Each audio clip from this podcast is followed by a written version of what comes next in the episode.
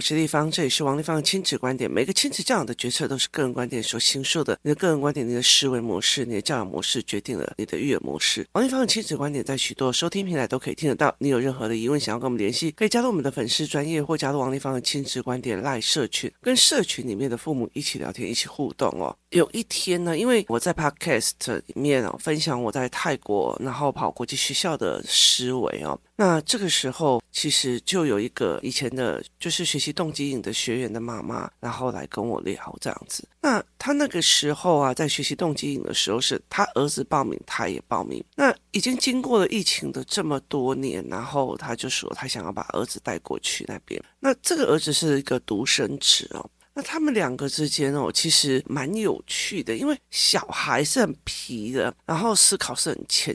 就是很快的，我常常在讲说，其实以前常常会讲说，哎，小孩长大就会好。可是事实上哦，现在在小孩长大的过程里面，不管是网络、电视给他们的资讯，都会影响到他们的人生哦。所以他现在跟以前是完完全全不一样的一个思维模式哦。那于是呢，这个妈妈就来联系我，然后我们就就互相分享各自的资源。例如说，他分享他在做部落格的资源，而我去分享了我在所谓的泰。我学校的资源这样子，那我们就各自分享资源。就因为他要去泰国现场看这样，所以我在呃，因为我几乎每个礼拜六日都有事情哦，所以后来我就在就是有一个礼拜日，我就专门赶快赶下去，因为我知道他要去泰国之前，我要教他，因为他跟我讲说，哎，你要告诉我哪些资讯，哪些好跟哪些坏。我会说，你看事情不能是说我王立芳跟你讲哪些好跟哪些坏，但是我可以教。你我怎么看学校的方式，跟我分析的逻辑，那我怎么去观察的思维模式？你要拿着方法才可以去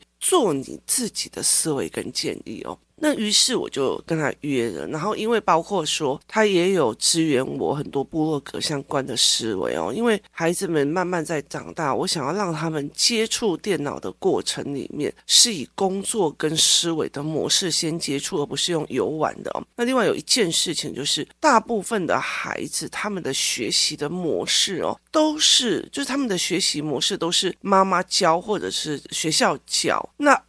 现在我让他们就是摄影、拍手机，或者是用电脑的模式，他们互相教的就是什么民农师啊，然后哪边很搞笑啊，哪边有色情的啊，然后哪边有。电动玩具啊，你在玩什么玩具？我在玩什么电动游戏呀？哈，所以其实我要开始更改他们的议题哦。于是我就做的一件事情，就是让他们拍照，然后去用部落格。那部落格的思维，我其实跟一般的在做部落格的部落客其实是不太一样的。所以其实我就找了几个比较主动的，几乎都是女生，比较主动的，不是妈妈拉着要跑的那种孩子，就是先做。于是呢，这一次要去，本来是我跟他还有就是工作人员要跟他一起去哦，结果这样一去就来了二十三个人。那二十三个人哦，然后我又觉得说，我们家小孩其实很少坐那个游览车，所以我就让他们坐那种核心客运哦的那种总统坐车一起下台中。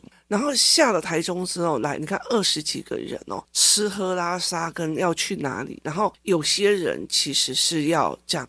正式的内容包括学校，包括部落格，包括怎么设定，然后包括很多事情这样子哦。那有些小孩去是要玩的哦，所以那你要小孩玩什么？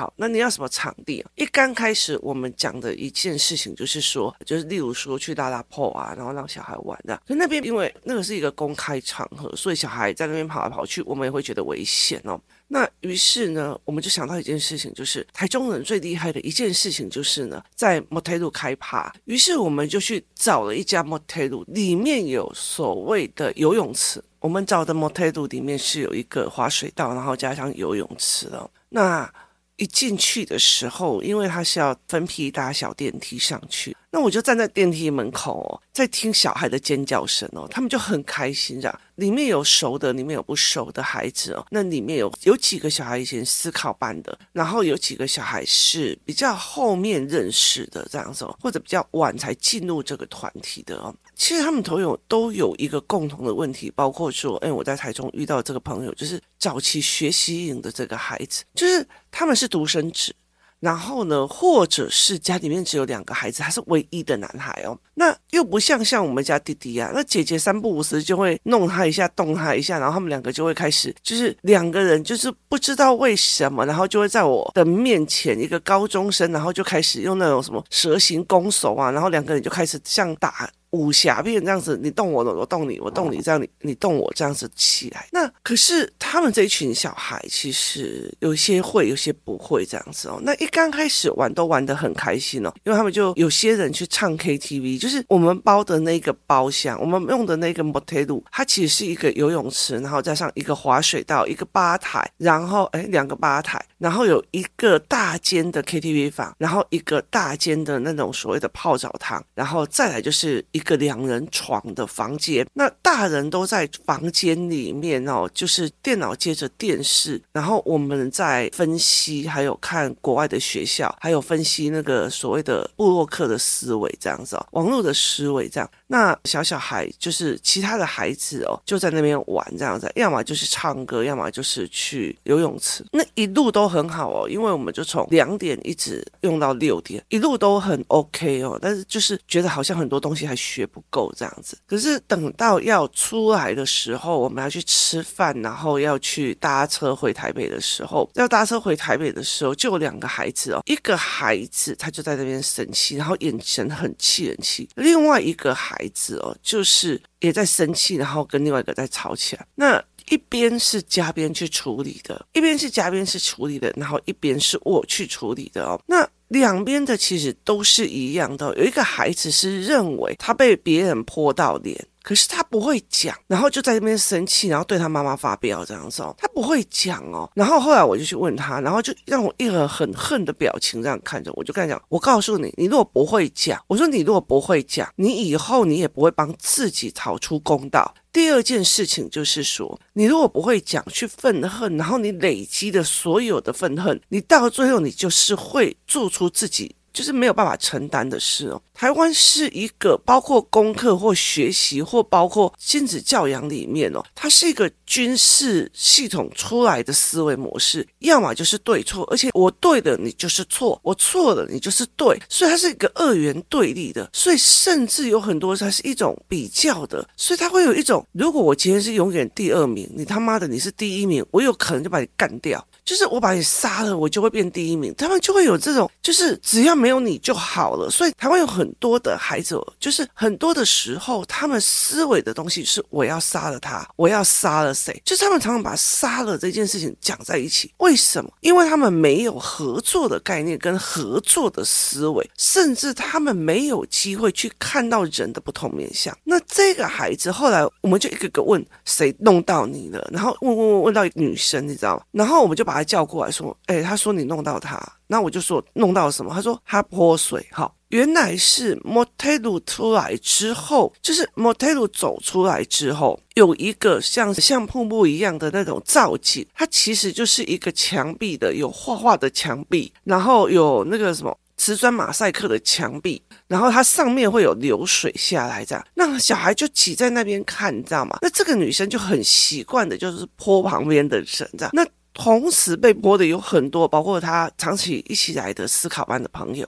可是就是有这个小孩，这个小孩就被泼到，他不讲，就在那边生闷气哦。然后后来这个女生就很帮，你知道吗？她就来的时候，有吗？我泼到你吗？我泼到你吗？这样子哦。然后那个对方又不讲话，我就跟他讲说：你如果不讲话，人家就以为你是诬告人家，就是你污蔑别人的意思哦。然后他就说有。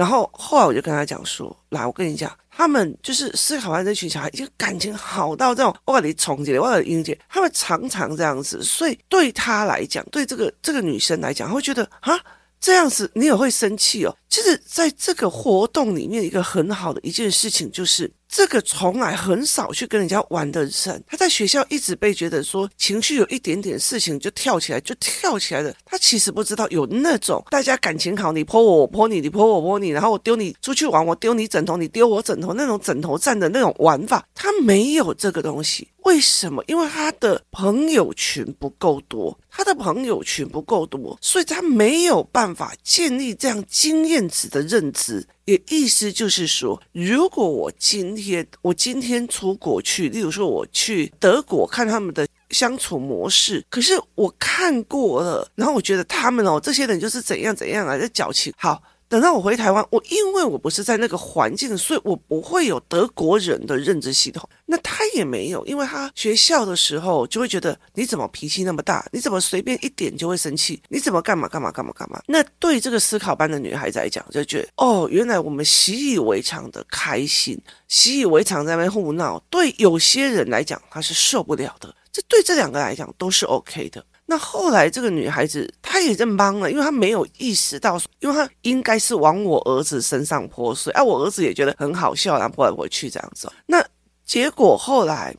这个孩子，我就跟他讲说，我就跟他讲说，你要给我学习骂出来，就是不要泼我了，你泼到我了啦，这句话就好了。那为什么要在那边生闷气生那么久，然后还产生那种恨意，你知道吗？然后我就说，我以后一定会逼你把这句话说出来，然后练你说出这句话。那这个女孩子就很明了，我不知道我哪时候弄到你，但是让你不舒服，我跟你道歉。就在工作室里面，他们很习惯去练这一块。那这个人就说：“那你可以原谅我吗？”那他又没有讲话哦。然后我就跟他讲说：“哎，你看他没有讲话哎。”然后他就说：“嗯，那那地方也要怎么办？”我说：“OK 了。那等一下你们两个就要坐一起。”就是后来我就跟他讲说：“那你们两个就坐一起。”所以他们两个就。就是这两家就用同一班的车子，然后一起去另外一个地方吃饭，这样。就一下车的时候，这一群人就已经很开心了，就是这几个人就已经非常开心，就两个人就已经玩开了，你知道吗？所以他其实很重要一件事情是，这个孩子的人生经验值里面，例如说思考班的这个孩子，他已经跟这些哥们都已经玩成这样的，他不知道原来有人会。就是泼一下，然后就会气成这个样子。那这个被泼的这个，他也不知道哦，原来有人这样在玩哦。原来只要骂泼到我的，或者是水拿起来再等对方泼回去就好了。就是他完全不知道有这种玩法，他们的经验值没有办法到累积到这边。好，那这是我处理的那一块。另外一块，嘉宾在处理的也是，嘉宾通常都会觉得，A，你说是什么状况，然后就问 B，你同不同意刚刚有这一段，然后 B 再讲。然后再问 A，你同不同意刚刚有这一段？你认为他认为的就是你认为的吧？好。讲开了之后，后来我们又清楚的一件事情，认为被攻击的他们家是三胞胎。你知道三胞胎，尤其有两个男生会打来打去，打来打去，打来打去，打来打去，所以他们弄来动去的时候就很习以为常这样子。可是这个独生子他没有这种人生经验值，所以他没有办法形塑这个认知。然后呢，这个三胞胎也没有觉得说啊，原来我们这样打来打去，打来打去，打来打去，这些人会认为我们是攻击哦。所以后来我就把这个男孩拉到旁边说，因为他其实是我三年前的，就是学习营的孩子。我觉得参加过学习营的孩子就很给我面子，你知道吗？就是就算已经三四年没有见面哦，然后呢，我我在跟他谈事情的时候，他们就会很认真听哦。包括这一次，就是因为他妈妈要劝他去做一件事情，就是做部落格的思维模式，所以他妈妈自己是一个就是很有名的部落客，然后他其实想要带他去看部落格的生态跟思维，小孩不愿意，可是我后来就用我的方式去跟他聊天，那他就会觉得，哎，这个人。不与他一样，的。那后来我就把他拉到旁边，我就说：“我跟你讲，你是个独生子，你看不清楚。有些姐姐妹妹或者是兄妹啊，他们玩来玩去就会打来打去。我动你一下，你捏我一下；我动你一下，你捏我一下，这是正常的。所以你不能不解读，好好解读，因为接下来你有可能去当兵，或者是去任何团体。如果你觉得别人都是恶意的，那你很容易犯罪哦。这个时候听到我这样讲。”旁边有一对兄妹，就你打我，我打你，你打我，示范给他看了，而且越打越严重，你知道？我就觉得快笑死我，说，哎，拜托好不好？你们不也不需要这样子哦。其实很大的一个概念就是这个样子哦。所以后来我就觉得，这孩子的认知在经验值哦，在工作室里面也有好多个就是独生子、独生女，但是因为在思考班，在这些里面一样一样的在磨合当中，他很清楚大概都是安内圣，所以他会觉得，哦，我看到水了，然后你。泼我两下，我就泼你两下，然后我再泼你两下，你再泼我两下。我觉得这是有时候你在跟人家玩的时候很常去看到的。可是你觉得，如果我今天没泼，你泼到我了啦，好，那你讲出来也 OK。你默默的走开，在那边 kimo my kimo 的很久，然后甚至会觉得我妈怎么不帮我讲话？妈妈没有看到啊。所以其实很大的一个原因在于这一件事情哦，而且。其实我在游戏团里面，我会非常坚持的去做一件事情，就是说，我会非常坚持的，就是说，今天我还是可以跟你玩在一起。可是你伤我儿子这件事情，不好意思，我还没原谅你。就是我没有办法去原谅一个会当我孩子的人，就我要父母拿捏住这一块，你不要把你的孩子被欺负到最后变成受气包啊，没关系啦，小孩玩一下，我跟你讲，伤害到身体就没有没关系哦。所以有一些东西是可原谅，有一些东西不可以让你今知道他不知道怎么玩，例如像这样泼水啊，大家都在泼，那应该就是给他看。可是如果是恶意的，其实我们就就没有，我没有还没有原谅你哦。所以在这整个概念是这样子的思维模式哦，所以很多的亲子团体或者是亲子相处，或者是那种妯娌间啊，不要跟他趴街，不要跟。哈姐，那也不要紧，他这个这个东西会变成他未来找男朋友、找女朋友的认知系统哦。所以你的环境如果是哎呀，哈姐不要紧，他挡谁爱见？哎，那就是你表哥，小孩就打打闹闹。你越让他这样子的思维了，他以后在面对男朋友的时候也是这样的思维逻辑哦。所以其实我觉得认知这种东西很大的一个原因在于你的经验值，你的经验值有没有足够的给这个孩子去形成他的认知系统？那两个孩子哦，这很重要，就是每一个只要有冲突，那他就是一个练习的机会。台湾的父母非常非常害怕冲突。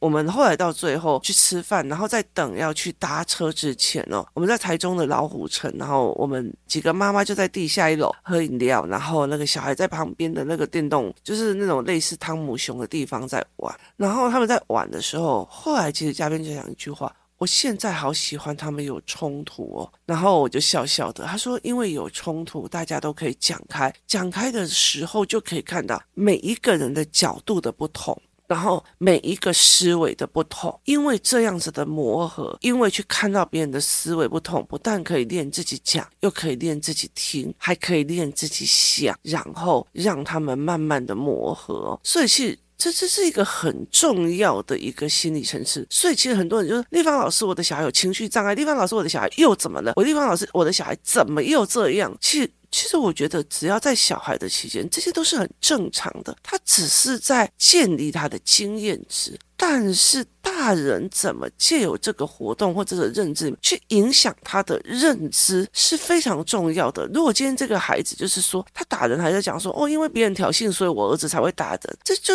跟这就跟那个烂婆婆说哦，我儿子会来打媳妇，我还会劝媳妇就啊，他就在公司里面受了气才会这样哦，所以。其实这这整个东西的逻辑，你会让别人就觉得，哦，妈妈原来是这种心态，那我的孩子是受气包吗？于是他们就会散，就是就会散哦。为什么？因为有很多的时候，我们在讲所谓的排挤，排挤。跟所谓的离他远一点，有时候很难界定，有时候很难界。有些的排挤是因为很奇怪，像我女儿见义勇为，就到时候被排挤。那你看，她就是去告状，她就是告状廖北亚，吼。然后或者是有些的排挤，就是哦，对啦，穿那么好哦，紧那个漂亮哦，哎，对啦，对啦，他家最有钱了。有些排挤是这样，出于嫉妒去就。可是有一种的排挤让我觉得很有趣，就是。例如说，他的小孩会偷人家东西，妈妈就会跟他讲：“那你离他远一点。”这个所谓离他远一点，例如当我是一个妈妈跟一个孩子讲：“那我们离他远一点。”这一句话跟排挤的意义是什么样的？就是在于两方的认知嘛，就是。对方的妈妈是怎么想的？如果他想说：“哦，拜托，我要打一下而已，小孩打架，那、啊、你现在还计较那么多？”那我就知道他的认知跟思考，我要离他远一点，因为他在纵容他的儿子，因为他在养坏他的儿子，所以我要离他远一点。那你说我排挤，我认了。为什么？我希望我的孩子以后遇到这种人也会远离一点，是他也会远离一点，他也会远离。一些让他们不要这样继续下去，所以对我来讲，这是一个非常非常有趣的思维模式。你到底要怎么去看这样的思维模式？所以经验值多不多够？为什么？你知道吗？因为在国中、高中之后，尤其是国中，每天都在读书，人跟人的相处的经验值会越来越低。高中的时候要互动的时候，接下来每一个人都退缩了。其实。高中或大学现在的忧郁症，现在的状况非常非常的多。那甚至进到职场以后，没有办法跟人家互动，后来回到家里躺平的小孩更多，而且是非常非常的。家里有几块米可以让他们吃的，几块地可以让他们吃的，根本就不出去了。其实不只是下一代，上一代也很多是这样子的，就是就直接躺平了。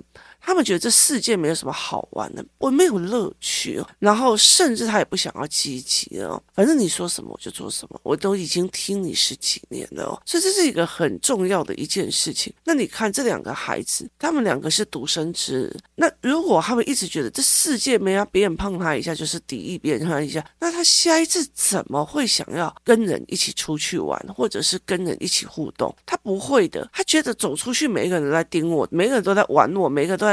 做什么？那他不会有一点开心？那他不会有一点开心？他怎么会去面对这个世界呢？那这也就是一个非常值得思维的一件事情哦。所以，其实我后来在所谓的孩子们在建立部落格跟思维导图的过程里面，我希望的是他们可以互相帮忙。而这一次下去的时候，我觉得非常非常的有趣哦，因为我女儿跟我儿子就很精彩的看得出来，是这个妈妈讲了说哦，她的部落格叫猴。猴子东有趣哦，帮他宣传一下，做的蛮好，而且他真的是一个非常努力的妈妈。那他的做法是什么？他的做法是我一天到晚，就是他一天到晚，就是他在那边，例如说，他如果跟我讲。哦，我如果跟他讲学校的状况怎样，他会马上很无私的把他的以前在讲部落客啊，在讲干嘛的东西全部拿出来，甚至他会帮我解决我的问题，然后我就觉得哦，这样子很不好意思。那我知道你懂的，于是我又说我懂的。所以后来我在跟他孩子谈部落格跟部落客思维的时候，他就说我一直搞不清楚为什么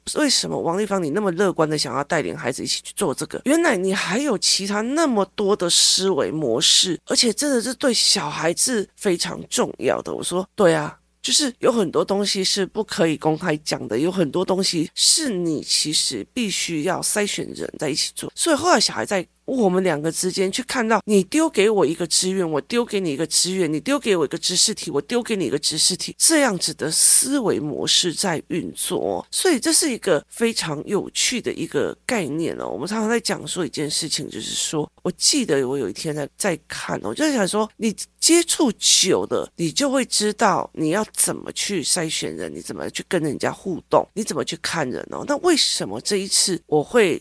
这样浩浩荡荡的下去，然后只为了要见他一面，跟他聊。很大的一个原因是因为我想要让孩子们去看书，你妈妈我，你妈妈我想要去请教一个人的专家与态度哦。所以包括这一个人在讲解的时候，我的小孩在旁边的时候，我的吃零食都会被我瞪，就是你。你去请专家，现在我如果今天我在我们家里面，然后我家里面在宴请人，然后我爸爸在听，就是各个企业家在聊天，或者是他们这些老板在聊天。我跟你说，我们家是是站得乖乖的，因为别人在传递他的思维，而且在干嘛的，是没有在那么一边考考考，然后一边在弄的，你知道吗？这这对我们来讲是，对我父亲来讲，或对我来讲，我就觉得。我干嘛？就是人家的专业干嘛跟你这样玩哦？所以我就不愿意去做这件事情哦。所以我就带领着孩子去看我怎么去请教专业的。我甚至请教专业之后，还把我的专业跟我的思维交给他的儿子。所以后来他帮我教了一段的时候，我就把他儿子叫过来，单独的帮他上了一堂课，就是专门的依照他自己的兴趣、他的思维、他的逻辑去帮他切入，怎么去陪伴他说啊，那。你你喜欢魔术，然后我告诉你，部落格里面你可以用什么样的书？以后你的魔术的思维是什么？那为什么姐姐他们在做商业的思维？是因为不管哪一个哪一个专业，就算是医生，后面商业模组做得好，你既做可轻松，做得快乐，你还赚的钱。也有人做的没有商业模组，就一直在做，做到自己累死了，自己忧郁症的，自己就是过劳症了，他还是没有办法把它变成一个模组，就是你就是一个卖命的一个。一个思维哦，所以后来其实，在跟孩子这样讲，那